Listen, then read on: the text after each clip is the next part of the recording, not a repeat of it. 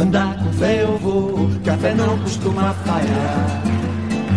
Andar com fé eu vou, café não costuma falhar. Começando mais um Bendita Sois Vós, Bendita Sois Vós, que é uma parceria com a Rádio Estação Web e discute toda semana aqui nesse espaço política e sociedade brasileira. Lembrando, podcast disponível, acessível para você, além da própria Rádio Estação Web no Voz.social, no SoundCloud, Castbox, no iTunes e também no Spotify. Acesse e participe, interaja conosco nas nossas redes, arroba voz social no Instagram e também no Twitter e Voz Social no Facebook. Tivemos uma boa repercussão do último programa sobre a Venezuela. Queremos ouvir a sua voz também aqui no Bendita Sois Voz e também saber o que tipo de assunto que você gostaria de ver tanto nesse podcast quanto em outras discussões que nós faremos a partir do portal. O presidente Jair Bolsonaro assinou na última terça-feira, dia 15, o decreto que facilita a posse de armas no Brasil. A posse de armas, lembrando, é a autorização para manter uma arma de fogo em casa, ou numa residência de campo, ou no local de trabalho. Já o porte é o documento que dá o direito de portar, transportar, comprar, fornecer, emprestar ou manter uma arma ou munições sob sua guarda. Algumas mudanças foram questionadas, outras foram muito bem aceitas pelo, pelos correligionários Jair Bolsonaro, mas para discutir quais são os impactos da flexibilização do posse, da posse de armas, é que nós vamos discutir aqui no Bendita Sois Vós esse tema e os impactos, as projeções de futuro que isso pode ter, não apenas em 2019, mas pelos próximos anos, pelas próximas décadas no Brasil. Para discutir comigo estão aqui os jornalistas e integrantes do Voz Social. Flávia Cunha, tudo bom, Flávia? Tudo bem, Tércio? Tudo bem. E também o Igor Natucci. Tudo bom, Igor? Tudo bem, vamos sempre em frente, Tércio. Na técnica, Rogério Barbosa, da Rádio Estação Web. Nós vamos começar, eu acho que é importante a gente fazer essa discussão aqui. Algumas regras, a gente não vai ficar lendo todo, todo a, o decreto aqui, né? mas algumas coisas como era e como ficou. Uma das coisas como era é declarar necessidade, ter no mínimo 25 anos, apresentar original e cópia do documento de identidade, comprovar o pedido de aquisição é, por meio de certidões, é, aptidão psicológica para o manuseio de armas de fogo, atestado em um laudo fornecido por um psicólogo da Polícia Federal e algumas coisas que foram transformadas. Uma das coisas que está aqui no, no artigo 1 presume-se a veracidade dos fatos e das circunstâncias afirmadas na declaração de efetiva necessidade. Para aquisição de armas de fogo, considera-se presente a efetiva necessidade das seguintes hipóteses: agentes públicos da área de segurança pública, das carreiras de Agência Brasileira de Inteligência, Administração Penitenciária e por aí vai. Né? Tem uma série de, de dispositivos. Bom, e aí tem uma série de outras discussões também sobre é, transformações em relação ao uso restrito, a armas de uso restrito, sobre caçadores e colecionadores, sobre capacidade técnica, permissão, sobre é, inclusive a alocação dessas armas para quem tem é, pessoas com deficiência mental ou crianças em casa, mas a gente vai discorrer um pouquinho mais sobre isso, também sobre os dados que envolvem essa política no Brasil antes de qualquer coisa, Igor, é, já nos dá um indicativo de que é, General Mourão, que é, falou nessa terça-feira, dia 22, aos uh, portais e, e, e rádios e TVs, que essa não é uma proposta para diminuir a violência no Brasil. Essa é uma proposta para corroborar as promessas de campanha do PSL, da, da, da chapa de Jair Bolsonaro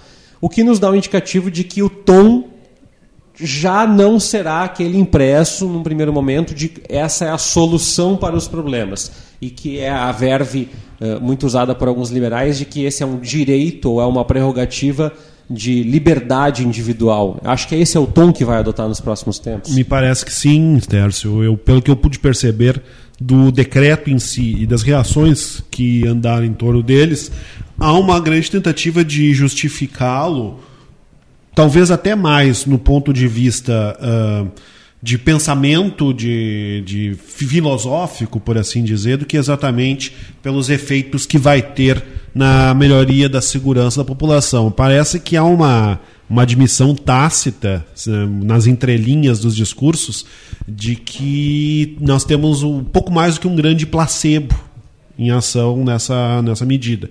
Ela cria problemas ou abre porta para problemas potenciais. Nós vamos discutir esses problemas no decorrer do programa mas ela não oferece, em contrapartida, as soluções grandiosas que se esperava a partir de uma medida que permita ao cidadão uh, andar armado e proteger a si mesmo, a sua família, a sua propriedade, etc. Porque não há uma grande mudança nesse aspecto. Não, não fica muito mais fácil obter a arma, mesmo como, como posse. Não facilita a a, a obtenção da posse. Facilita se já tem a posse para manter, para fazer uma renovação de licença mais ampla, usar justificativas menos elaboradas, mas não cria um cenário no qual agora todo mundo poderá tranquilamente ir na lojinha da esquina, comprar uma arma, colocar na sua casa e proteger a sua família, o seu cachorro, a sua propriedade, seja o que for. E é justamente esse o conteúdo de boa parte das reações negativas que a gente vê, inclusive, de setores à direita e bem à direita, que não ficaram exatamente satisfeitos com a medida, consideraram a medida meio, como eu vou dizer, tranquila e suave demais dentro do que se esperava. Pois é, Flávio, parte dos apoiadores de Jair Bolsonaro estão satisfeitos porque, afinal de contas, ficou um pouco mais plausível que se tem uma arma em casa. Mas uma outra parte, e não é uma parte é, irrelevante, está enfurecida porque entendia que já era o espaço para fazer um decreto de porte de arma ou um espaço para que não houvesse tanta restrição uh, decretada para que as pessoas tivessem uma arma em casa. De certa forma, isso entra no imaginário coletivo, na ideia de que a arma é capaz de resolver um problema que o Estado, que as instituições é, de lógica policial, securitária, que a educação, que não conseguiram resolver. Ou seja, aquele elemento de que o bem-estar social vai render uma violência menor não veio, então nós precisamos de uma solução mais prática. Não é uma boa palavra, mas é uma palavra muito empregada nesses tempos de governo. É um pouco isso, Flávio? Olha, o que, o, que eu, o que eu enxergo, assim, das pessoas com quem eu conversei sobre, as pessoas a favor, né? Eu acho que é interessante a gente trazer esse contraponto, porque realmente, assim, existe uma parcela da população, né? A gente sabe, que é a favor, né? Do, realmente, do, do uso do porte restrito de armas, vão Sim. sair todos armados Exatamente. por aí. Né? E, e, eu, eu imagino que seja assim, ó, as pessoas estão com muito medo, né? Eu vejo assim, esse medo da violência. Uh, e, e, até, vou dizer que de, de, uma certa maneira até compreendo, né? Realmente, assim, a gente vê relatos de, de enfim, de assaltos, de, de violência, de assassinatos, a pessoa, né, latrocínio, né, a pessoa vai lá, teve, teve seu carro roubado, enfim.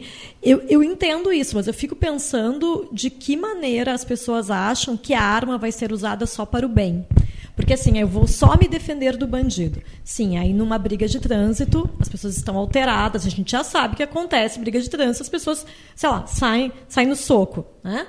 se tiver uma arma no meio disso tudo, com os ânimos exaltados, né? Porque eu acho que por mais que a pessoa que tenha direito ao porte, né, no caso ou a posse, o que seja, passe por, um, por um, uma, uma avaliação psicológica, a gente sabe que no momento de uma discussão, de uma briga, os ânimos ficam alterados e acho que isso pode resultar em mais violência. Eu acho que é isso que é uma coisa que a gente tem que refletir e que não é assim, ah, a pessoa. Ah, na, tanto que existem, né?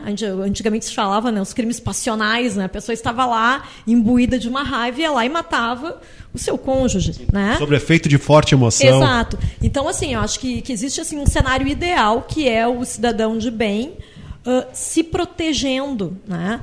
de dessa ameaça, né? Que é o bandido, que é o criminoso, que é o vagabundo, né? Só que eu acho que a arma ser mais inserida na nossa sociedade, em que a violência é latente, a gente sabe, né, os casos de feminicídio que aconteceram recentemente. Teve aquele caso ano passado que foi flagrado, né, no, dentro do elevador as imagens de um casal com muito dinheiro, uma vida muito boa e tal, e aí chegou-se num nível de violência muito grande. E a gente sabe que a violência ela não está só nas ruas, a violência doméstica é uma coisa que, que existe em diferentes classes sociais. Existe essa visão elitista de que só, só mulher só apanha quando mora na, na, na região menos favorecida, né, na região uhum. mais pobre, mas a gente sabe que não. A gente sabe que a violência doméstica existe em, em diferentes. Infelizmente é, é muito democrática. Né? Exatamente. Então, assim, eu fico pensando nisso, né? De que. Vamos, vamos começar, acho que talvez. Vamos tentar problematizar isso, né? De que existe é, a visão das pessoas que defendem o uso de armas, elas defendem nesse cenário ideal, né? De que ela vai ser abordada por um criminoso dentro da sua casa, vai dar tempo de pegar a arma, ela vai atirar, dominar a situação. E aí, depois disso, é que ela chama a polícia. Esse é o cenário que me vem à cabeça quando depois as pessoas que, que defendem, né? Não sei se vocês concordam comigo de que é isso, né? É um cenário completamente ideal, Ou que né? A mera posse de armas pode inspirar um medo num eventual criminoso. Uhum. Manter é o perigo falácia. afastado da minha casa. É, né? é uma falácia porque nós temos assaltos, por exemplo, a delegacias de polícia no Brasil.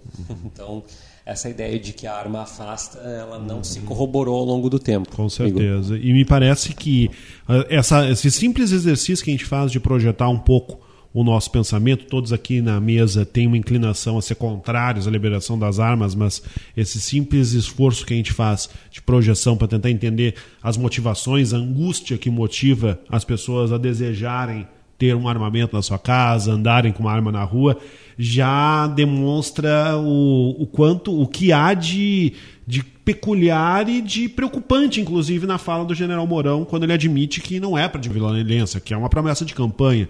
Porque todo, todo, todo o imaginário construído em torno da liberação das armas, ele trata de um efeito sobre a violência. Né? O cidadão de bem que deseja ter a arma na sua casa para se proteger, proteger os filhos, proteger os amigos, proteger a propriedade, essa pessoa ela acredita que a arma é uma, é uma solução, mesmo que em termos de atalho, mas que é uma solução para a violência. E o general Mourão fala abertamente: não, não é para diminuir a violência, é para fazer uma promessa de campanha. Ou seja, a gente tem admitido por uma figura que é cada vez mais importante nos governos brasileiros, a figura do vice-presidente, né? se tornou uma figura fundamental na política brasileira, a figura do vice do vice-presidente, ou do vice-governador, do vice-prefeito, seja o que for, admitindo claramente que o que se trata de uma de uma prestação de contas, de uma de dar uma satisfação ao eleitor e não necessariamente uma medida inserida dentro de uma de uma política pública de diminuição da violência. Ou seja, ela já é, já é no seu nascedouro a partir do discurso do governo que a promove, admitida como, até certa medida, inócua. Bom, e, e tem algumas discussões que surgem a partir desse nosso primeiro debate, e, e você, ouvinte, provavelmente ouviu, trouxe algumas delas ao longo do, dos últimos dias, porque esse assunto está permeando as rodas de conversa. Mas é, é importante é, lembrar o tom, já que a gente está falando do tom, o tom que foi adotado pelo Jair Bolsonaro é, no discurso após a assinatura do decreto da posse de armas, que evoca, sim, a campanha eleitoral como é, um norteador dessa política de segurança. Vamos ouvir. Nada mais é do que restabelecer um direito deferido nas urnas por ocasião do referendo de 2005, onde, infelizmente, o governo à época buscou maneiras, em decretos e portarias, a negar-lhes esse direito. O povo decidiu por comprar armas e munições, e nós não podemos negar o que o povo quis naquele momento. Em toda a minha andança pelo Brasil, ao longo dos últimos anos, a questão da arma sempre estava na hora do dia. Não interessa, eu estava em Roraima, no Acre, Rondônia, Rio Grande do Sul, Santa Catarina ou Rio de Janeiro. E esse nosso decreto trata especificamente da posse da arma de fogo. Outras coisas dependeriam, obviamente, de mudança na lei. Algumas das, das coisas que foram colocadas nesse discurso, elas não estão muito claras. Por exemplo, a Folha tem feito um trabalho bastante é, forte de, de apuração jornalística nos últimos dias. É bom que se diga a despeito de todos os problemas que já, já teve no passado. E continue assim. É, que continue assim. E recentemente fez uma matéria mostrando que em São Paulo, menos de 3% dos roubos são em casas, onde a posse de arma foi facilitada. Ainda há 6% dos casos em comércios. E, uh, segundo a reportagem da Folha, uh, quem defende o a posse de armas, esse dado reforça a ampliação para o porte e não vice-versa. Né? Então, claro que são dados circunscritos a São Paulo, e essa é outra discussão que eu queria trazer com vocês. Muitos dos fóruns de discussão sobre segurança pública usam dados. Dados de outros países, dados de 2005, dados de 2010, dados de população pobre. Só que a segurança e a violência, elas não são questões circunscritas só à técnica, só à sociedade, só à educação, só à política, só à economia. É um conjunto de fatores. Se coloca lá num liquidificador, bate tudo e sai. Então, não adianta comparar Japão, Islândia, Suécia, Alemanha, Canadá. Noruega, Canadá, porque cada país tem o seu regramento histórico e local dá para usar a favor de quem defende a anulação da posse de armas dados de alguns países, mas também dá para usar quem defende a posse até o porte de armas usar outros países. O meu ponto dessa provocação com vocês é: será que isso não é uma medida? E a gente está fazendo essa discussão aqui, então a gente caiu um pouco nesse conto, né? Uhum. É, será que essa é uma medida um pouquinho mais carnavalesca do ponto de vista do alarde que foi feito do que propriamente eh, da efetividade, da lógica, do pragmatismo, porque São Paulo não é o indicativo de todo o Brasil, mas não, devemos, não temos a maioria dos roubos em casa. Desses roubos, muitas pessoas não vão ter renda para conseguir ter uma arma.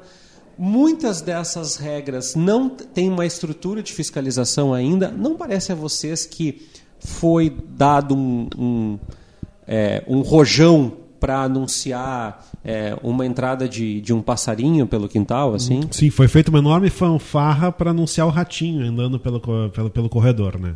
Me parece, eu concordo plenamente contigo, Tércio. Eu acho que a gente tem uma, uma, uma colocação muito, muito chamativa, muito expansiva e uma análise dos elementos envolvidos nessa decisão nos demonstra que ela não foi efetivamente calculada, pensada, inserida em um programa, em uma política pública de diminuição da violência.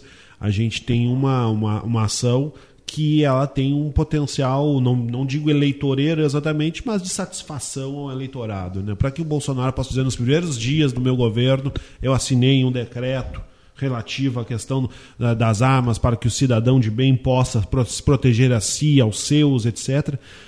Que é um discurso, mas que parece, pela abrangência da, da, da, da decisão e pelo pela ausência quase absoluta de medidas correlatas, porque não, tem, não, não foi anunciado reforço em, em, em segurança nos municípios, não foi uh, aumento de orçamento, não foi cogitado, não se falou absolutamente nada sobre presença de, em termos de, de, de, dessa questão toda da violência, da presença federal de forças, de tropas federais em lugares conflagrados, não se falou sobre investimento em inteligência, investimento em. não se falou em nada. A única coisa que foi anunciada anunciado até o momento foi o, a, a, a, facilitação para que a pessoa tenha arma em casa. Ou seja, não há nenhum, não está nem um pouco inserido dentro de um contexto de diminuição de violência. Multicausal, né? Essa Exatamente. multicausal de que, bom, a violência tem que ser atravessada, né, Flávia, por educação, por sociedade, por trânsito, por cultura, por arte, por esporte.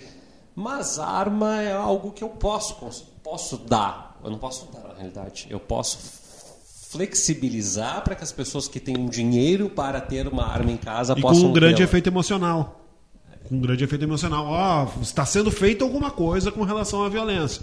Na verdade, não está se, pensando a violência de uma, de uma forma uh, múltipla, de forma alguma. Está apenas dando uma, como eu coloquei, um placebo. Né? Vejam só, agora você pode ter uma arma em casa, significa que nós estamos agindo concretamente contra a violência. Mas não parece, Flávio, para ti que um, além desse, dessa coisa toda da, da pólvora, da discussão que a gente está colocando, que é muito grande e não é, não tem um fundo de discussão, de, de é, pauta, no sentido de, mais uma vez, ser um governo que vai se pautar muito por medidas que gerem um impacto comunicativo, mas que não necessariamente vão resolver a raiz do problema, porque quando a gente discutiu aquela vez no programa Escola Sem Partido, também apareceu isso, né? Olha, é possível que tenha algum professor que doutrine? É possível. Mas, de fato, faltar cadeiras, faltar lugares, faltar professores. É é, faltar estrutura, faltar merenda é muito mais grave. E esse é um problema muito mais recorrente. Então, assim, de fato, nós temos várias questões de fundo na violência que não vão entrar nessa posse de arma. Mas o cidadão de bem poderá ter a sua arma em casa para se defender ou para usá-la. E nós não podemos prever isso, né? É, eu concordo com o Igor. Foi, foi meio às pressas, né? Eu não esperava que tivesse esse decreto assim logo em janeiro, assim, né? E, mas eu fico pensando também se não é uma forma de se botar esse tema, né, da questão do armamento em evidência, né? Ficar na pauta né? Eu acho que uma campanha que foi baseada lá no, no, no, na mãozinha lá imitando a arma tinha que fazer alguma coisa logo nesse sentido, né? Mas eu fico pensando se isso também não vai abrir caminho para, para, para a normalização do uso da, das armas, para que realmente daqui a um tempo teoricamente são quatro anos de governo, né? Tem tempo, bastante tempo ainda para ele tentar fazer um lobby para mudar a legislação, enfim. Eu, eu, não, eu não entendi por que, que não houve a ideia, não, não vejo ele defender isso, pelo menos, de se fazer um novo referendo. Né? Se, porque essa, essa, essa impressão que o Bolsonaro teve de que ah, eu andei em Roraima, eu andei não sei aonde, eu fui, eu fui no Rio de Janeiro e me disseram, bom, as pessoas que são apoiadores das ideias dele, evidentemente, são a favor das armas. Mas assim, vamos ouvir toda a população, então, como foi feito lá em 2005, para ver se é realmente o desejo das pessoas de se liberar as armas. E eu acho que teria que se ter toda um, uma, uma, uma, uma discussão realmente assim de para o porte de armas, eu imagino que teria que ter assim, uma avaliação psicológica muito grande, né? Eu acho que não é, não é, não é de uma hora para outra, né? Eu acho que as pessoas que são a favor de que já que tivesse agora um decreto autorizando o porte de armas, eu acho que elas não realmente não entenderam o, o nível que, que eu acho que existe assim um sentimento de de revidar, de vingança, né? A gente já ah, vê alguns relatos assim esparsos, né, de, de bandidos que criminosos que são pegos na rua e antes de chegar a polícia vai lá e quase mata a pessoa, a pessoa linchada. Então eu acho que existe um sentimento, uma, um, um desejo do cidadão de bem de dar o revide, que eu acho que se a gente começar a pensar que a arma é a solução, acho que vai ter muito mais violência, na verdade, né? E, e, eu, e eu fico pensando se realmente as pessoas acham que se cada um tiver uma arma, se essa é a, a, a solução para a violência, porque aí realmente assim não, não, passa pelo fato de se ter um plano de segurança, de se pensar em, em como como é que como as polícias estaduais estão sucateadas, às vezes tem cidades que a gente sabe que às vezes tem uma viatura é franquear, e... né? Franquear o acesso da discussão. Do... Bom, em vez de chamar a polícia, tu mesmo resolve esse problema. Isso. É. Já que a polícia não consegue resolver. Na realidade, já saiu uma pesquisa do Datafolha sobre isso.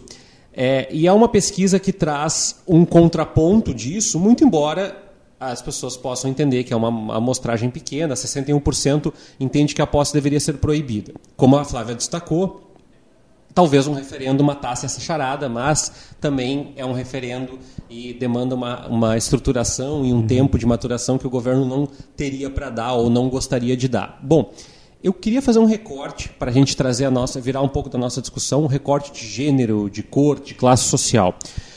O apoio, segundo a reportagem do G1, a posse aumenta quanto mais anos de estudo tem a pessoa.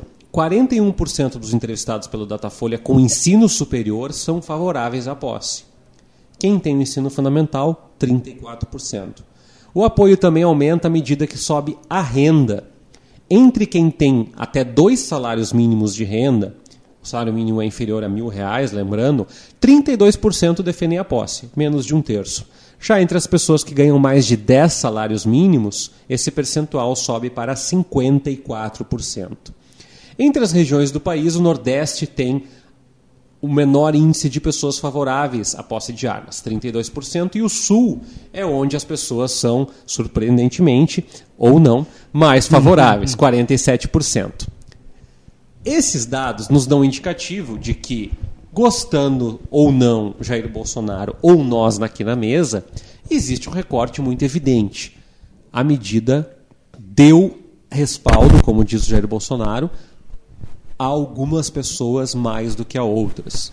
Mais pessoas com renda superior ou pessoas que se ensejam a ter renda superior, com ensino superior também, e pessoas na região sul do Brasil. Alguém pode evocar a cultura agropecuária, a cultura rural, mas é fato que se entende, como a Flávia falou, que a discussão é para agradar a população e Jair Bolsonaro foi eleito com 55% dos votos brasileiros, talvez alguns dos impactos dessa política afetem inclusive os seus próprios eleitores que não corroboram, não assinam embaixo todas as medidas. Né? Perfeitamente. E até é interessante esse recorte que tu trazes, Tércio, porque, por exemplo, a questão da, do armamento no campo, né, da utilização do, da, da liberação do, do, armamento em áreas rurais, porque muitas vezes as propriedades estão a quilômetros uma da outra, e a dificuldade de segurança, essa sempre foi uma das grandes bandeiras de boa parte da bancada ligada ao agronegócio. Por exemplo, a, a senadora Ana Maria Lemos ela tem como uma das suas principais bandeiras a flexibilização do uso de armas no campo, justamente porque ela trabalha dentro dessa ideia de que o, o produtor rural, o proprietário rural, ele tem muita dificuldade de ter apoio numa situação em que haja risco a si, a sua propriedade, ele precisa da arma para se defender. E não é que essa, essa demanda não exista no Nordeste, não exista no norte do país, até acredito que exista, mas ela é elaborada como discurso fortemente na região sul do Brasil. E certamente ela teve um, uma grande influência na construção desse decreto. Onde, né, Flávia? Sul do Brasil, onde Jair Bolsonaro teve um amplo espectro de votos, em contraponto ao Nordeste, que é onde a rejeição à posse de armas é maior, mas também é onde Jair Bolsonaro, a única região do Brasil onde ele não vence o pleito de 2018, né? É interessante, né, que a gente consiga avaliar que realmente, né, tem muito a ver a questão do, do apoio do que aconteceu nas eleições, se reflete essa questão também do, do ser a favor ou não do, do porte da posse de de armas. Né? Uh, e é, é, um dado que eu queria chamar atenção também é a questão da, da econômica, né? De quem, quem tem mais dinheiro é, é a favor mais das armas, né? E acho que é que é a questão, por exemplo, do, de poder usar dentro de casa, né? Eu tenho muito mais a proteger se eu tenho dinheiro, né? A começar que precisa ter um cofre, né? Então, assim, eu tenho que ter dinheiro para além da arma ter um cofre, né? Que tá, dependendo do tipo de cofre também não é muito barato. E, e eu acho que é que é interessante isso de pensar que realmente a pessoa, ao invés de pensar em ter um sistema bom de segurança em casa, porque eu entendo que a pessoa, se a pessoa tem dinheiro e tem, sei lá, enfim, ah, eu tenho joias, tenho dólares em casa, tenho coisas muito importantes, tenho obras de arte em casa, eu não quero que alguém roube. Não vejo problema nenhum nisso, né? Acho que estamos num país em que o direito à propriedade privada está é, é, é legal, né? Mas eu fico pensando nisso, por que, que não investir, então, num bom sistema de segurança e que não existe nenhum tipo de risco à sua própria família, de acidentes com armas, do que simplesmente achar que tendo um revólver em casa as coisas se resolvem. Né? E eu acho que e eu acho que é muito mais realmente assim, claro, quem mora no campo, eu entendo que a pessoa realmente polícia está longe, é mais difícil de ter essa questão da, da, da segurança pública, né, numa região assim. Mas eu fico pensando que acho que talvez seja muito mais psicológico, né? Eu tenho uma arma, eu estou protegido, do que realmente, efetivamente, de pensar que isso vai resolver algum problema. E, e eu, eu acho que tem um, uma, uma questão assim também de que as pessoas mais pobres acabam sendo contrárias, porque também são as pessoas que mais passam por casos de violência policial. Teve um caso no Rio de Janeiro que a pessoa estava com um guarda-chuva preto e acharam que estava armado, já vamos matar, né? Então eu acho que assim, a pessoa já não vai ter dinheiro para comprar arma mesmo, né? Que a gente não, não vamos se iludir, né? A pessoa que mora na favela, ela não vai. Ela a gente está falando né? na casa de alguns milhares de reais para que essa posse se efetive, né? Com certeza. Só o do comprar arma, mais a instalação do cofre, a munição que não é barata. Então, a gente está falando para uma fatia pequena da população, se a gente for Está- pensar, né? está falando pra uma fatia Então, pequena. eu acho que, que, que também tem isso, assim, que acaba sendo uma discussão ah, um pouco elitista, eu acho, né? Esse recorte é um pouquinho o recorte do cidadão de bem, na É, verdade. Né? Esse eu recorte acho. que o Tércio tor- trouxe, né? É onde o discurso do cidadão de bem tem mais prevalência, né? Na- nas áreas mais ao, ao sudeste, ao sul, da classe com maior poder aquisitivo, com maior escolaridade, são indicadores de onde do, da, da, da, par- da parcela da população que se sente cidadã de bem, né? A gente pegou um recorte que é o recorte renda, mas a gente poderia pegar o recorte gênero. É, uma matéria do Huffington Post, publicada no dia 15 de janeiro, tem como título Decreto que flexibiliza a posse de arma eleva o risco de feminicídios no país. Eu acredito que temos ouvintes aí que relativizem e que são liberais por essência, que pensam que é um direito. Eu acho que é uma discussão importante a ser feita, mas a matéria traz um dado que eu queria fazer o recorte aqui. Segundo o mapa da violência de 2015, houve um aumento da violência contra a mulher nos últimos anos de 21% no crescimento de eh, mortes em uma década, até 13 homicídios femininos diários em 2013. Isso é um dado que se segue na, na reportagem aqui, e algumas das fontes ouvidas pelo Huffington Post é, manejam uma preocupação sobre as mulheres que são vítimas de ameaças ou de violência doméstica. E segundo os especial- os especialistas, essa restrição seria mais adequada para evitar mortes, já que a proliferação acaba aumentando o risco de feminicídios e outros tipos de morte. De novo, é, cuidar, é, é tomar o cuidado de fazer analogia com outros países, mas toda vez que se evocar países como os Estados Unidos, também lembrar que, a despeito de todos os problemas que Estados Unidos e Europa têm, a cultura da equidade e da, ah, da luta contra a desigualdade entre homens e mulheres ainda é um pouco mais avançada do que no Brasil e do que nos países am- latino-americanos. O que nos traz uma discussão: quem é a mulher que é muitas vezes vítima do feminicídio? Temos a mulher que a Flávia citou, que é uma mulher de alta renda, mas muitas e muitas e muitas vezes é uma mulher de baixa renda. Nós podemos dizer assim: bom, mas são pessoas que não podem comprar armas, mas que é uma pessoa amplamente eh, intimidada por um histórico de cerceamento, um histórico de intimidação, um histórico de restrição na sua própria casa.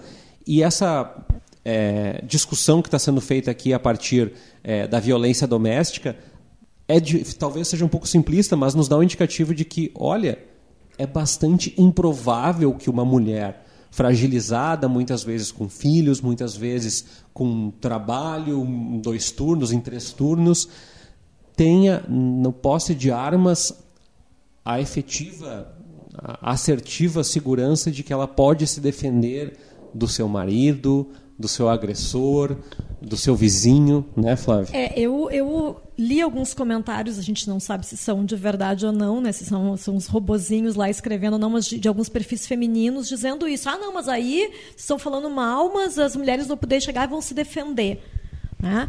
Ah, eu fico pensando no contexto, já, já que está se falando de dentro de casa, o contexto doméstico, em que a gente tem que pegar lá a arma do cofre. Vamos lá de novo da história do cofre, que tem que ter, vai estar lá no cofre, que é para a mulher vai querer proteger os seus filhos, ela não vai ter a arma ali à vista, vai ter que tirar a arma do cofre e lutar com o seu marido lá que está agredindo, né, para conseguir atirar. E aí imagina que, que maravilha isso, né? Então tá, beleza, tá ótimo.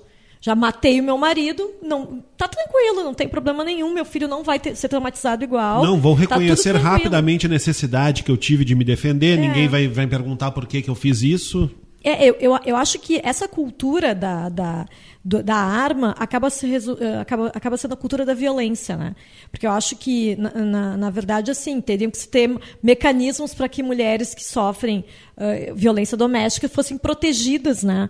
Pelo Estado. Mas aí eu acho que entra muito essa questão assim uh, liberal de que é cada um por si, vamos se defender. Né? E eu, eu continuo achando, né, realmente, eu estava comentando aqui fora do ar, de que eu passei por uma situação de um assalto com, com com arma, né? Que a pessoa, enfim, botou arma na minha cabeça. E eu continuo pensando da mesma maneira. Eu não acho que se eu tivesse ali armada, por mais que eu estivesse, tivesse recebido um treinamento, eu não acho que a situação teria sido contornada, ou que teria tido um resultado melhor do que foi que, que foi eu não reagir, né? Eu acho que a, a violência não é, é aquela frase meio clichê, né? Mas a violência acaba gerando mais violência.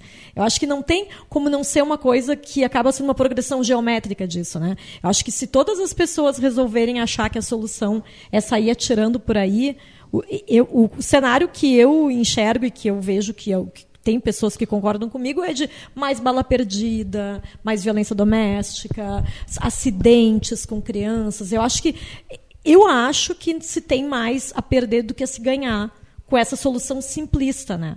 E eu acho que o recorte de gênero ele não pode ser de maneira nenhuma ignorado nessa discussão a respeito do armamento. É só a gente olhar para os movimentos que são proponentes da, do uso de armas, da defesa pessoal por meio do, da, da posse, do porte das armas. Eles são majoritariamente constituídos por homens. Tem as suas figuras de, de frente, são homens com imagens bem-sucedidas, etc. Mas é um. Pega, nós temos no momento o segundo deputado mais votado do Rio Grande do Sul, é o Rui Irigaray. Ele tem o seu movimento Armas SA, e foi graças a esse movimento que ele conseguiu ser eleito. A gente tem o Armas pela Vida, que é um movimento bastante forte aqui no Rio Grande do Sul, no qual seus proponentes são majoritariamente homens. Não, não, não, é problema ser homem e propor o uso de armas, mas me parece claro que isso que há uma ligação de gênero, há um recorte de gênero no interesse e na disposição de, de, de da utilização das armas.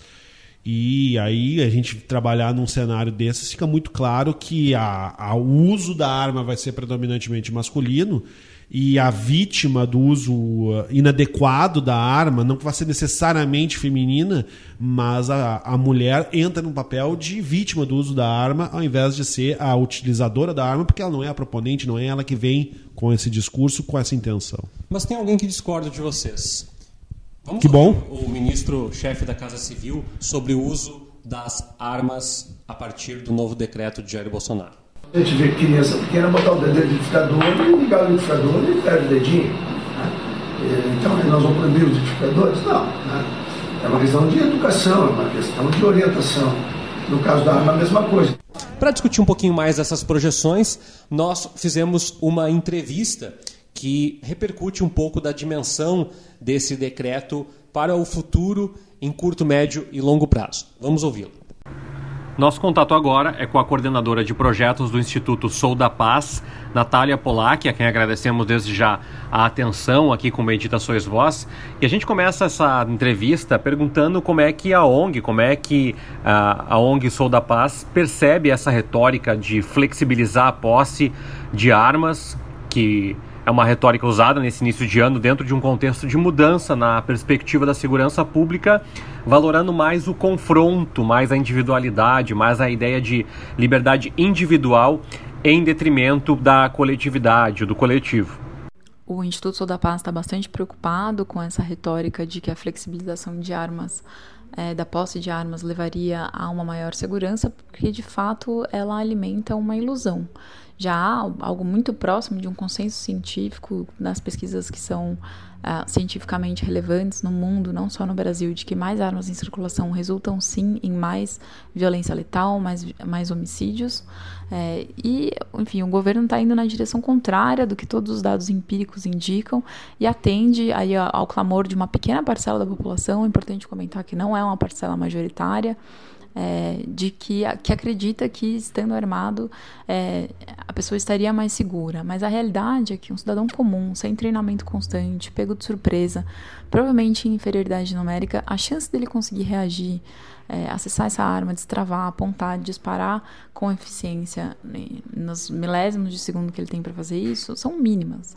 A grande é, é muito mais provável que essa pessoa só consiga agravar o crime. Então, o que seria um roubo, que, claro, é um crime grave, um crime que tem que ser combatido, vai acabar se tornando um latrocínio, vai acabar se tornando um tiroteio. E aí, lembrando que essas armas não estão só em casa, elas também estão em estabelecimentos comerciais. Então, imagina, você vai num restaurante, você vai numa pizzaria, num bar, você acaba é, se encontrando no meio de um tiroteio. Então, aumenta muito o potencial de vitimização, não só do proprietário da arma, como de todo mundo que está ao redor e, no fim, da sociedade como um todo, porque nessa reação é, desastrada ou nessa falta de reação, o que vai acontecer é que mais uma arma vai ser levada pelos criminosos e vai aí ser usada numa, em crimes em série. Então, a gente vê com muita preocupação a alimentação dessa ilusão.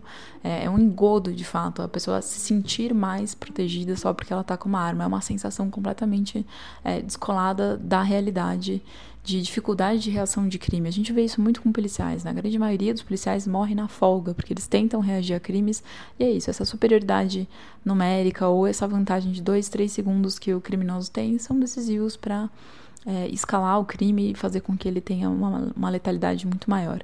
E em relação também a esse discurso que vem muito por trás da liberdade individual, de que o Estado não pode interferir na vida das pessoas, é, é, de fato muito irônico que o mesmo governo que enfim questiona liberdades individuais tão básicas quanto escolher a pessoa com a qual você pode se casar, quanto casais homoafetivos é, adotarem filhos, enfim, um, um, governo que questiona decisões individuais tão de foro íntimo é, venha utilizar a liberdade individual como um argumento em prol da posse de armas. De fato, é um uso completamente é, oportunista desse argumento. Alguns grupos sociais e geográficos, sobretudo os de menor renda, as mulheres e os nordestinos, apresentam maior rejeição à posse de armas, é, segundo dados do Datafolha.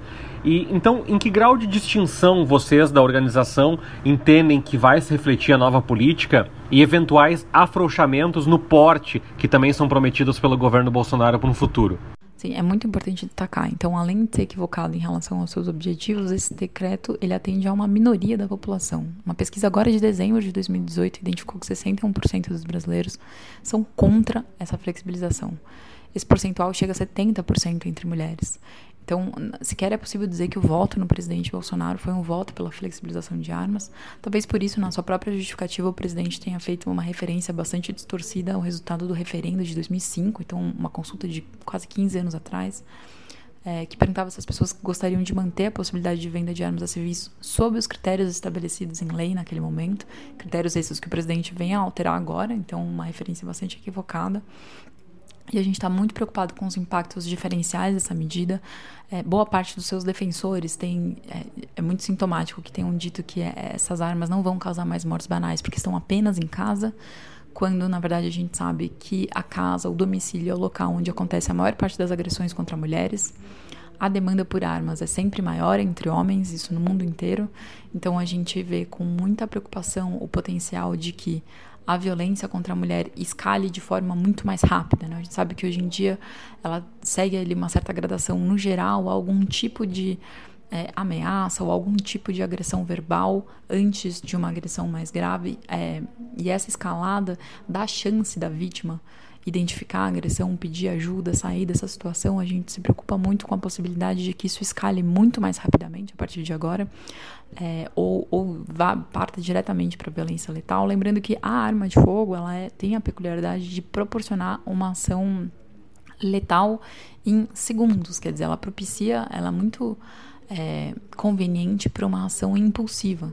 Quer dizer, você, no movimento, dois movimentos da mão, você consegue é, ter uma, uma ação completamente letal, diferentemente de você usar qualquer outro, outro tipo de arma ou o próprio corpo para agressão. Então, a gente está muito preocupado com os impactos diferenciais é, que essa medida podem ocasionar. Bom, Natália, muitos defensores da flexibilização entendem que as armas são um, uma espécie de subterfúgio dentro de um contexto de falência do Estado nesse campo.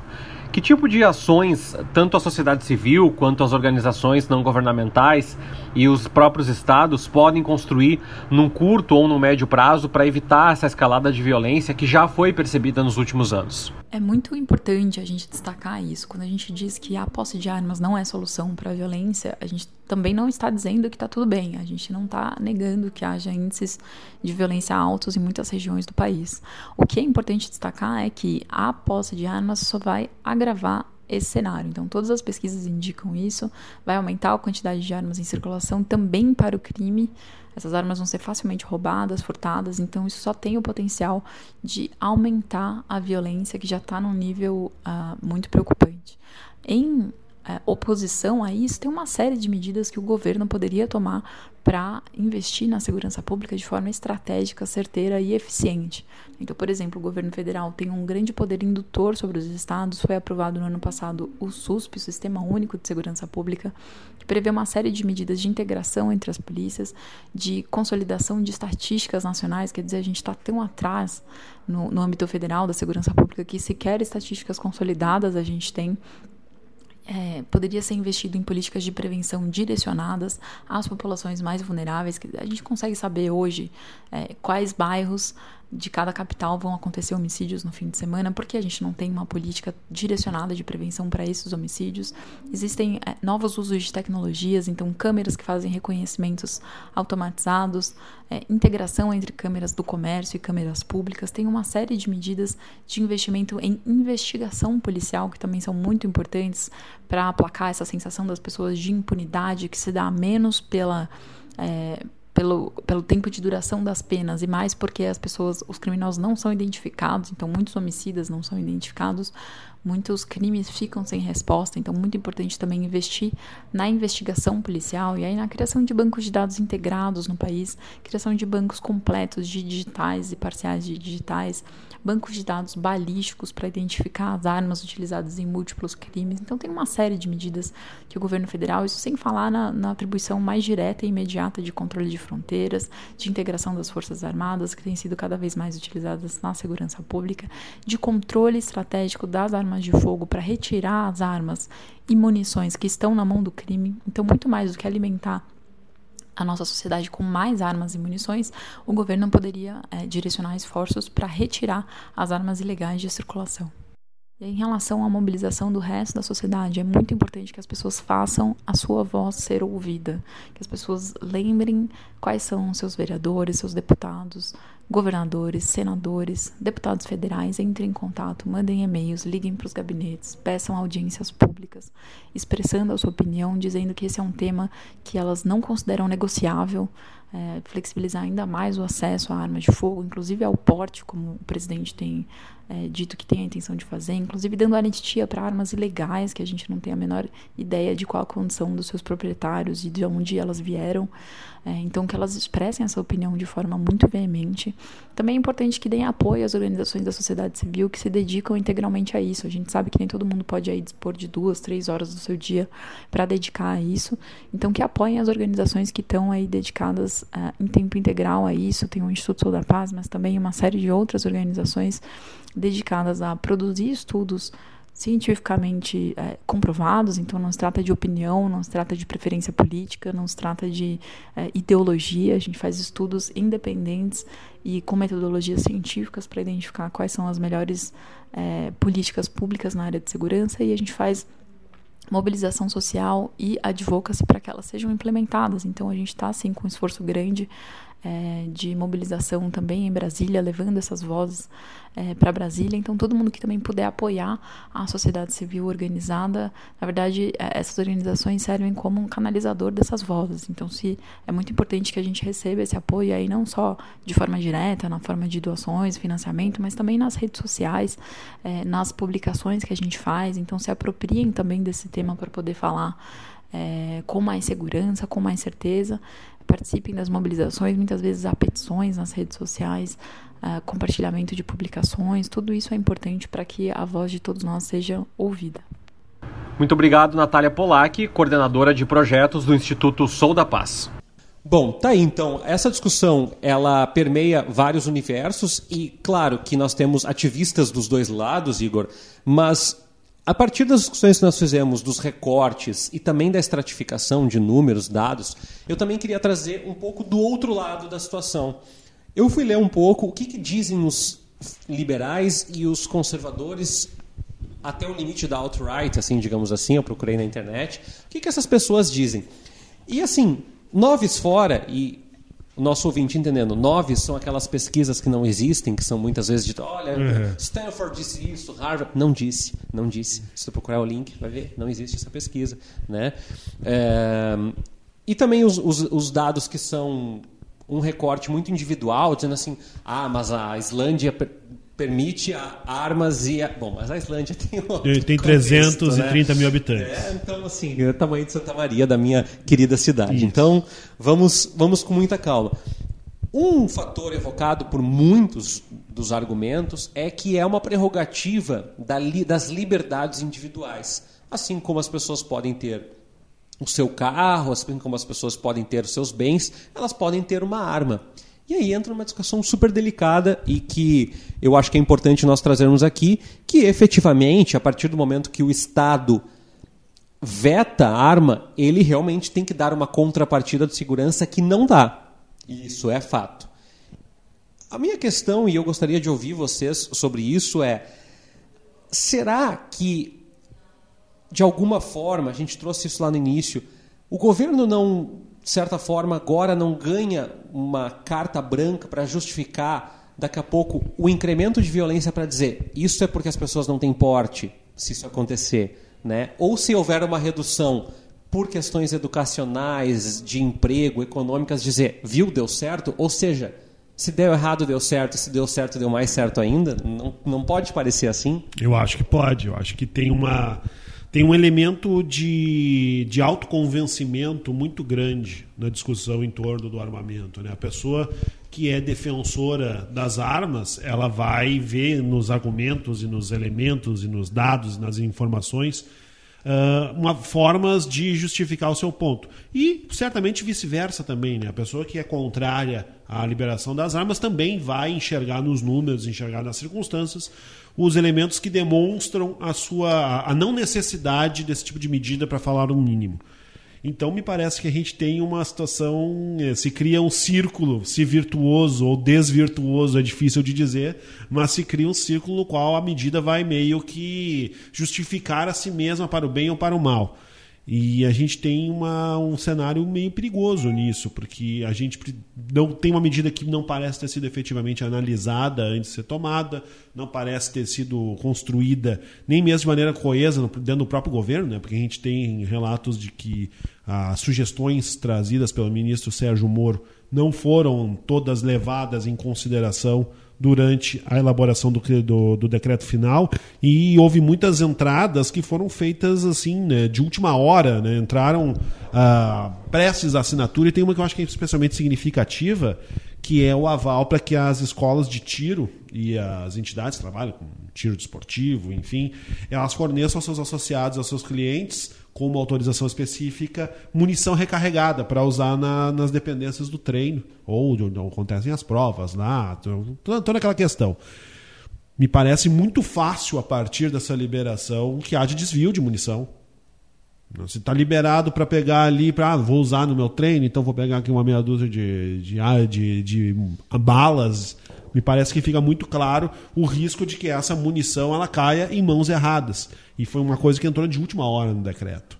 Então se percebe que o próprio governo não controlou, não teve grande controle dentro das esferas interessadas de- do, do que de fato apareceria nesse decreto. E o Sérgio Moro, como super-ministro da Economia, é uma das pessoas mais interessadas de todas no modo como isso vai ser conduzido, porque se existisse, e parece claro que não existe, uma política pública por trás da medida, ela teria certamente que passar pelo aval do ministro Sérgio Moro. Não te parece, Flávia, que se der errado deu certo, e se der certo deu mais certo ainda, e se não tiver nenhum efeito é, deu certo também? Ou seja, nós entramos numa esfera de que isso é uma retórica e não é simplesmente uma política? É, eu acho que isso é o reflexo de, um, de uma, uma chapa eleita que a gente sabe que o, o, programa de governo deles era uma coisa completamente vaga, né? Melhorar coisa, terminar com. eu acho que foi tudo muito assim, muito vago, né? E aí se coloca um decreto que a gente já percebe que talvez seja inócuo mesmo, mas que aí dá satisfação para as pessoas que são a favor das armas. Eu, eu acho que, que, que, acho que o teu ponto de vista está correto, Tércio. Até eu queria trazer para a discussão aqui um uma, uma questão que acho que a gente ainda não, não abordou, que é a questão do lobby, né? Que falam do, do setor, né? Da, uhum. das, das empresas. Essa questão movimenta a economia, né? Vamos lá, vamos, vamos fa fa falar sobre isso, é verdade, né? As escolas de tiro, uh, as empresas né, desse setor. E, e eu, eu, fico pensando nisso, né? De que se fala muito, né? Assim, os esquerdopatas falam né, dessa teoria da conspiração de que existe realmente um lobby né, desse setor. A gente sabe que tem uma, uma, uma, parte do Congresso ali que tem essa visão aí. Chamada, inclusive, bancada da bala, né? Tem é, até exatamente. esse nome, muito claramente, né? Uhum. Que é uma coisa que eu acho que até é honesto, porque o, o brasileiro que elege alguns deputados, senadores, ele não pode dizer eu não esperava, estou uhum. surpreso, né? Na realidade... Pois é, e do ponto de vista econômico, né? Assim, existe essa questão aí de que a Tauro seria beneficiada, né? E aí, enfim, teve sobe e desce aí da Bolsa de Valores, né? Mas gente, eu fico pensando nisso assim, a, a curto e médio prazo, o quanto isso teria, teria sido feito com, essa, com esse essa projeção nessa parte de movimentar esse setor da economia, ou se foi só essa medida assim, ah, vamos lá atender o desejo dos, dos, dos eleitores. Porque, claro, na prática a gente sabe que não vão ser tantas armas assim compradas, né? Porque tem uma série de critérios, tem o valor né, da arma, que a gente sabe que é para uma pequena parcela da população.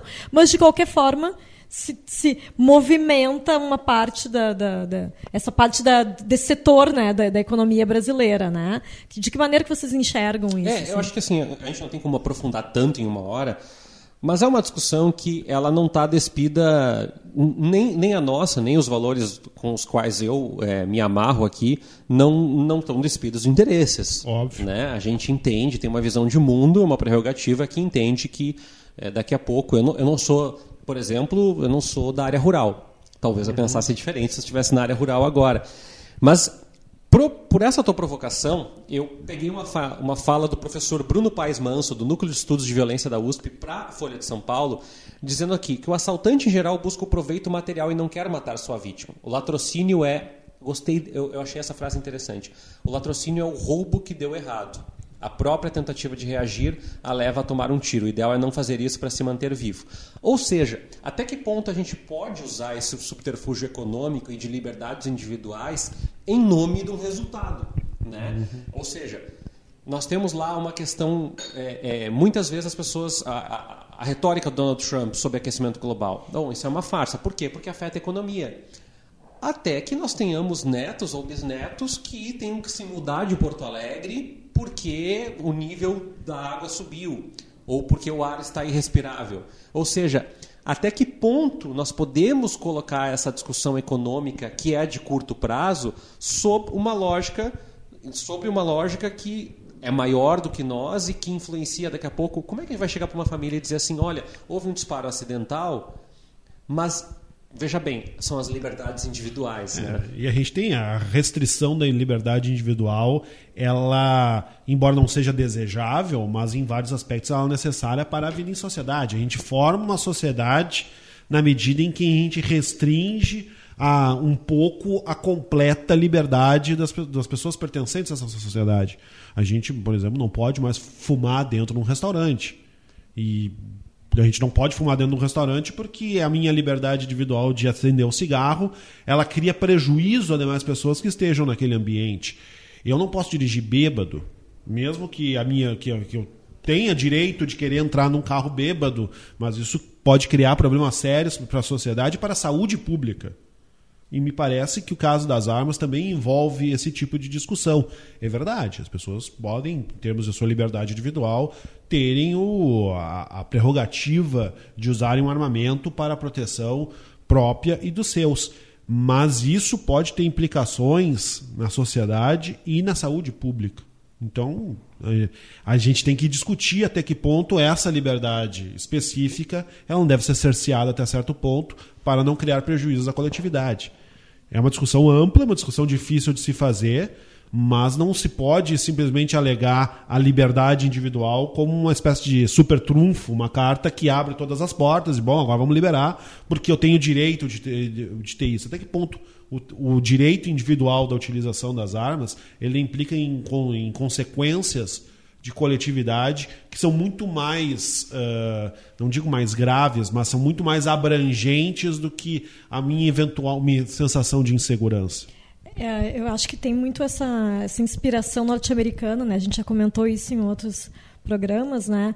E eu, eu, eu, lembro de um documentário do Michael Moore, vocês lembram dele? Uhum. O Tiros em Columbine. Tiros em Columbine que eu acho que é muito interessante a gente assistir porque fala muito sobre isso, né? A sociedade americana tem um acesso a armas é muito fácil, né? Tu pode chegar em qualquer lugar do supermercado, até dentro de um banco. Ele fala lá que ele dentro do banco ele recebia como para novo cliente, ele tinha ganhava uma arma, então ele estava com uma arma carregada dentro de um banco. Quer dizer que se ele quisesse assaltar aquele banco era bem mais fácil.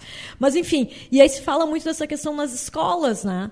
Uh, e a gente sabe que teve, já tiveram episódios uhum. isolados aqui no Brasil de crianças que tiveram acesso às armas e foram lá para dentro da escola, atiraram, enfim.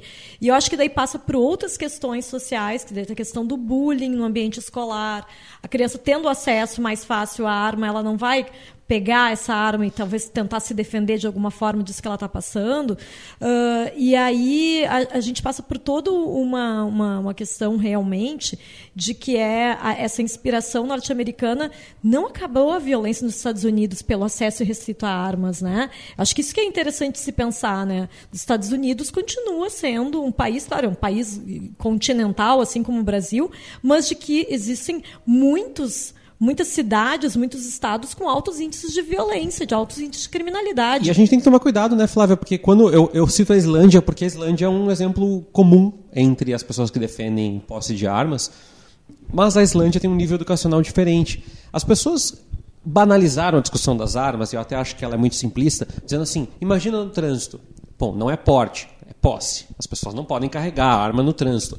Mas o ponto da discussão é importante será que nós temos preparo? Eu, eu, eu, consigo imaginar, diante de tantas circunstâncias, não estou dizendo que a morte, não estou dizendo que é, o ato de balear alguém, mas vocês conseguem vislumbrar os conflitos familiares diante, pelo menos, da ameaça de uma arma? Eu conheço, no mínimo, 10 famílias que foram. Eu não estou falando de conflitos de discussão, estou falando de conflitos de pessoas que saíram de casa, pessoas que se afastaram, pessoas que foram morar com outras pessoas, pessoas que não falam mais com pai ou com mãe por conta de eleições. E me veio à cabeça que esses episódios eleitorais, claro que as pessoas não vão sair se atirando, mas à luz de ter um elemento como esse, sempre há a questão do desequilíbrio emocional, educacional e que faz a gente ter receios de que esse manejo das armas não, de novo, essas questões de liberdade, elas também influenciam o coletivo, né? E então estamos entendendo que ah, respeitando as liberdades individuais, mas também há liberdades individuais na pessoa que está ao lado dessa pessoa que tem uma posse e, como disse o presidente aqui e os, e os ministros, há uma discussão sobre porte. Ela só não veio agora. Claro. Ela virá mais adiante. Com certeza. E aí, voltando, puxando um pouco a questão que virou uma, uma piada envolvendo o liquidificador do Onyx Lorenzoni. Qual é a diferença prática, tentando não rir dessa coisa ridícula que foi dita pelo ministro Onyx Lorenzoni, qual é a diferença prática do liquidificador para uma arma? É a sua utilidade. Eu posso usar um liquidificador para matar alguém? Posso mas ele é feito para triturar frutas e legumes. Eu posso usar um revólver para, para tirar a, o, a, a, cera que fica em cima da raspadinha e ver quanto eu vou ganhar do meu prêmio? Posso. Posso usar ela como descanso de, de, de copo? Posso. Para mas ela... números da urna eletrônica e fazer vídeos para as redes sociais? Posso, mas ela não serve para isso, ela serve para matar. E a gente não pode jamais, numa discussão de liberdade, de direitos individuais, nunca se pode ignorar que nós estamos pegando uma questão, uma, um elemento que é criado para matar. Porque se usa muita comparação, por exemplo, de automóvel. Ah, então nós vamos proibir os automóveis porque as pessoas bêbadas matam outras pessoas. Eu posso matar com o automóvel? Posso, mas o automóvel é feito para levar pessoas de um lado para o outro. Né? Eu posso usar o, sei lá, colocar uma, uma arma como uma engrenagem na minha bicicleta para que eu possa. Posso, mas ela não serve para isso, ela serve para matar. Falaste aí de automóveis, eu estava me lembrando, né, que é proibido no Brasil se beber e dirigir, e quantos cidadãos de bem saem por aí alcoolizados, ou seja, eles estão fazendo uma contravenção. Por que esse mesmo cidadão de bem não faria contravenção de, ao invés de ter a posse na sua casa, sair para a rua?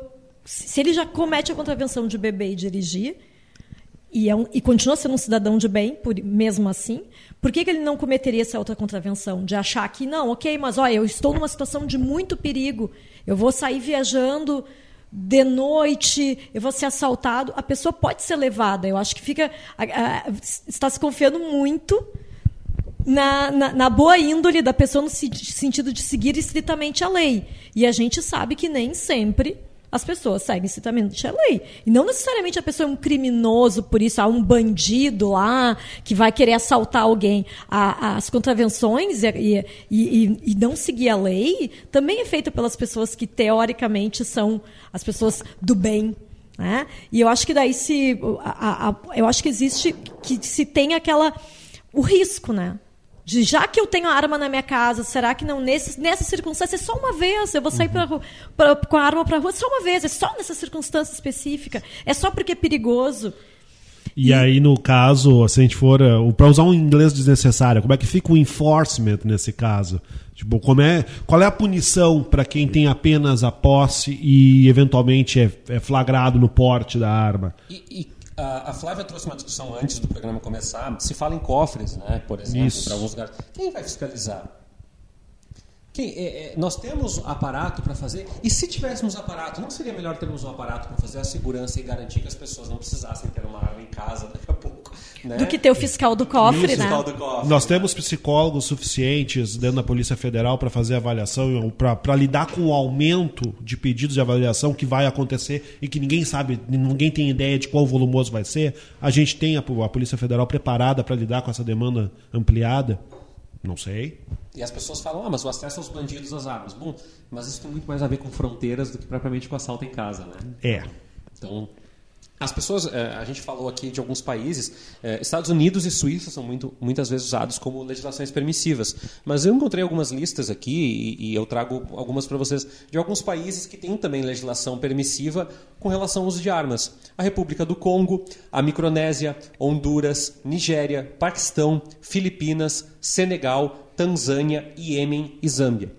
É, não podemos traçar uma linha e dizer assim, todos os países são isso, ou todos os países são aquilo, mas também me parece que essa discussão ela ela não é, Jair Bolsonaro não é um ícone, não é um mito, ao contrário do que muitas pessoas querem acreditar. Ele só herda uma discussão de outros uh, países e outras regiões de usar a solução mágica que é a questão das armas, que é a questão das escolas que não têm partido, que é a questão de vamos uh, abrir espaço, então, já que uh, não temos uh, universidades para todos, então a gente é, cria estruturas para que se privatizem. De, né? Então, a solução um pouco mais simples me parece também que tem um pouco a ver com um processo retórico que a gente já trouxe aqui, mas eu queria fechar a discussão de hoje e ouvir de vocês assim, se vocês acreditam que diante de um cenário onde a população identificar que a violência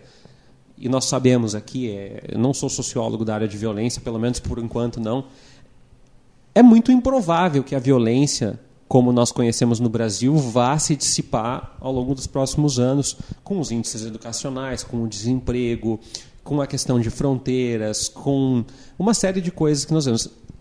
Será que a partir da frustração que virá, porque eu acreditei muitas vezes que o simples incremento educacional do Brasil geraria uma diminuição da violência, e dei com a cara na, na calçada, né?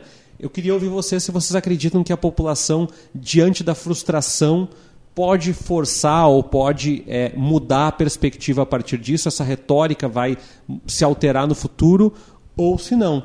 Se daqui a pouco a, a nossa tendência é incrementar os ânimos em torno da defesa pessoal, do enfrentamento que pode vir pela frente. Na minha, na minha visão, eu, sou, eu tento sempre ser uma pessoa uh, realista na análise e otimista na abordagem, mas eu não consigo ver como um cenário no qual vai diminuir essa pulsão, esse desejo pelo armamento, pela busca da defesa pessoal, individualista.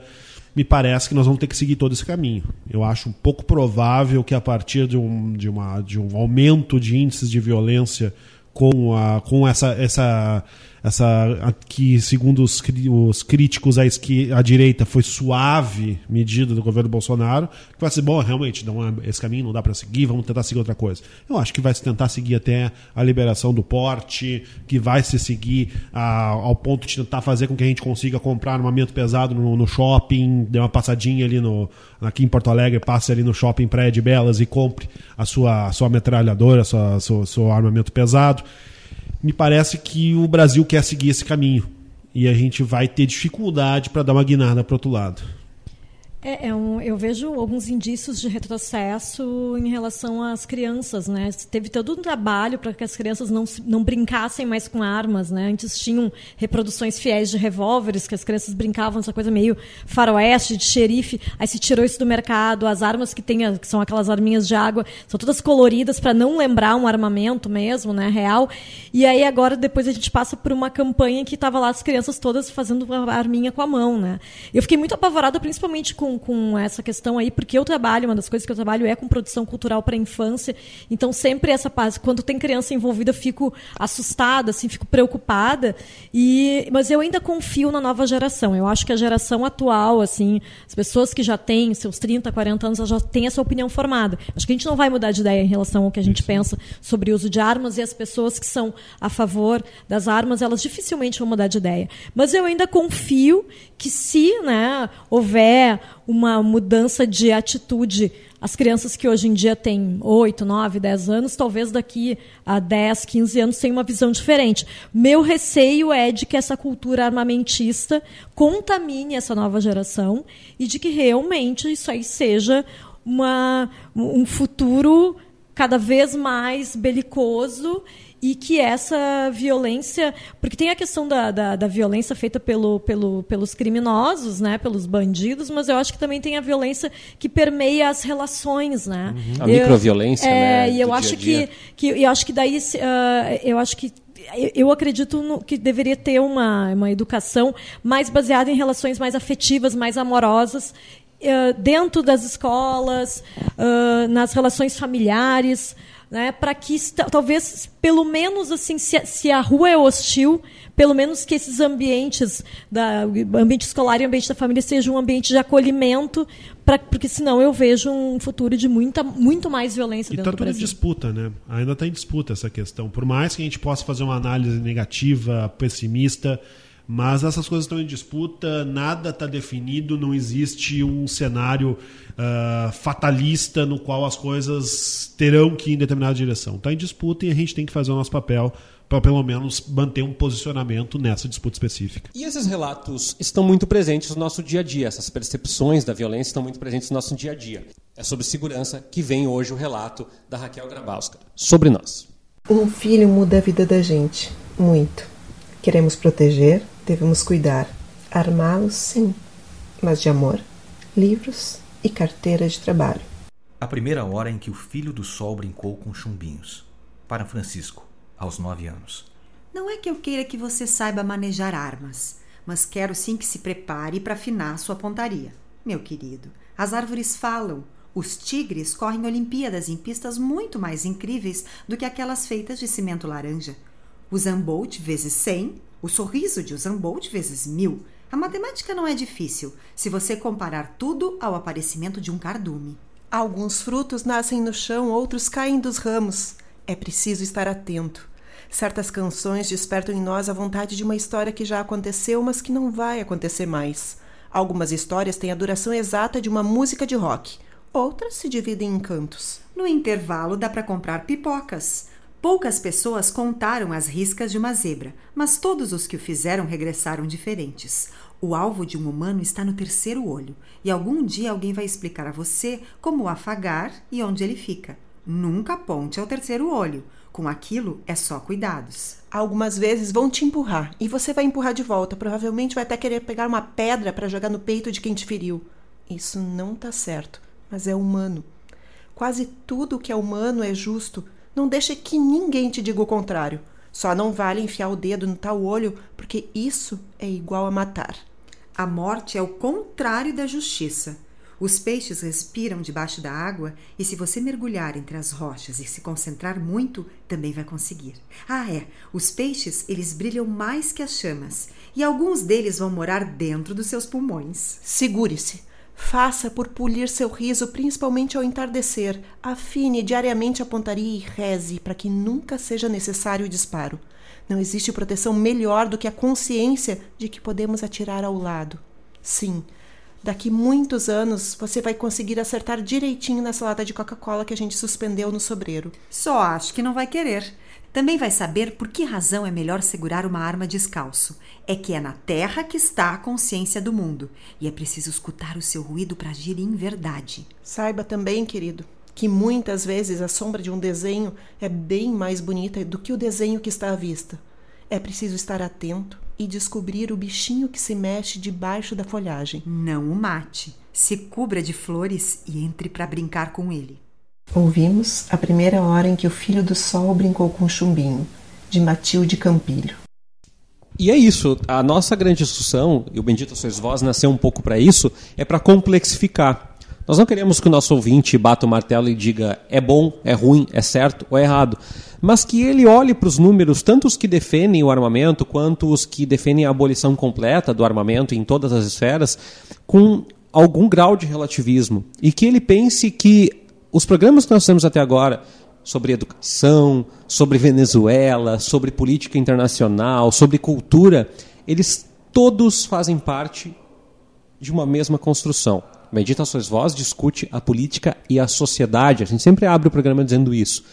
E os efeitos dessas micro discussões que nós fazemos estarão ou estão já na vida de você, ouvinte, da sua família, dos seus colegas, dos seus amigos. Nós esperamos voltar aqui ao Bendita Sois Vós com mais discussões, com mais complexificações dos nossos argumentos, numa discussão talvez um pouco menos belicosa. Muito obrigado, Igor. Muito obrigado, Tércio. É sempre um prazer participar do programa. Obrigado, Flávia. Que bom que entre a gente não tem violência, né, Tércio? Obrigado também ao Jairo Barbosa da Rádio Estação Web. Nós voltamos com mais um Medida Sois Voz na próxima semana. Café não costuma falhar. Andar com fé eu vou, café não costuma falhar. Andar com fé eu vou, café não costuma falhar.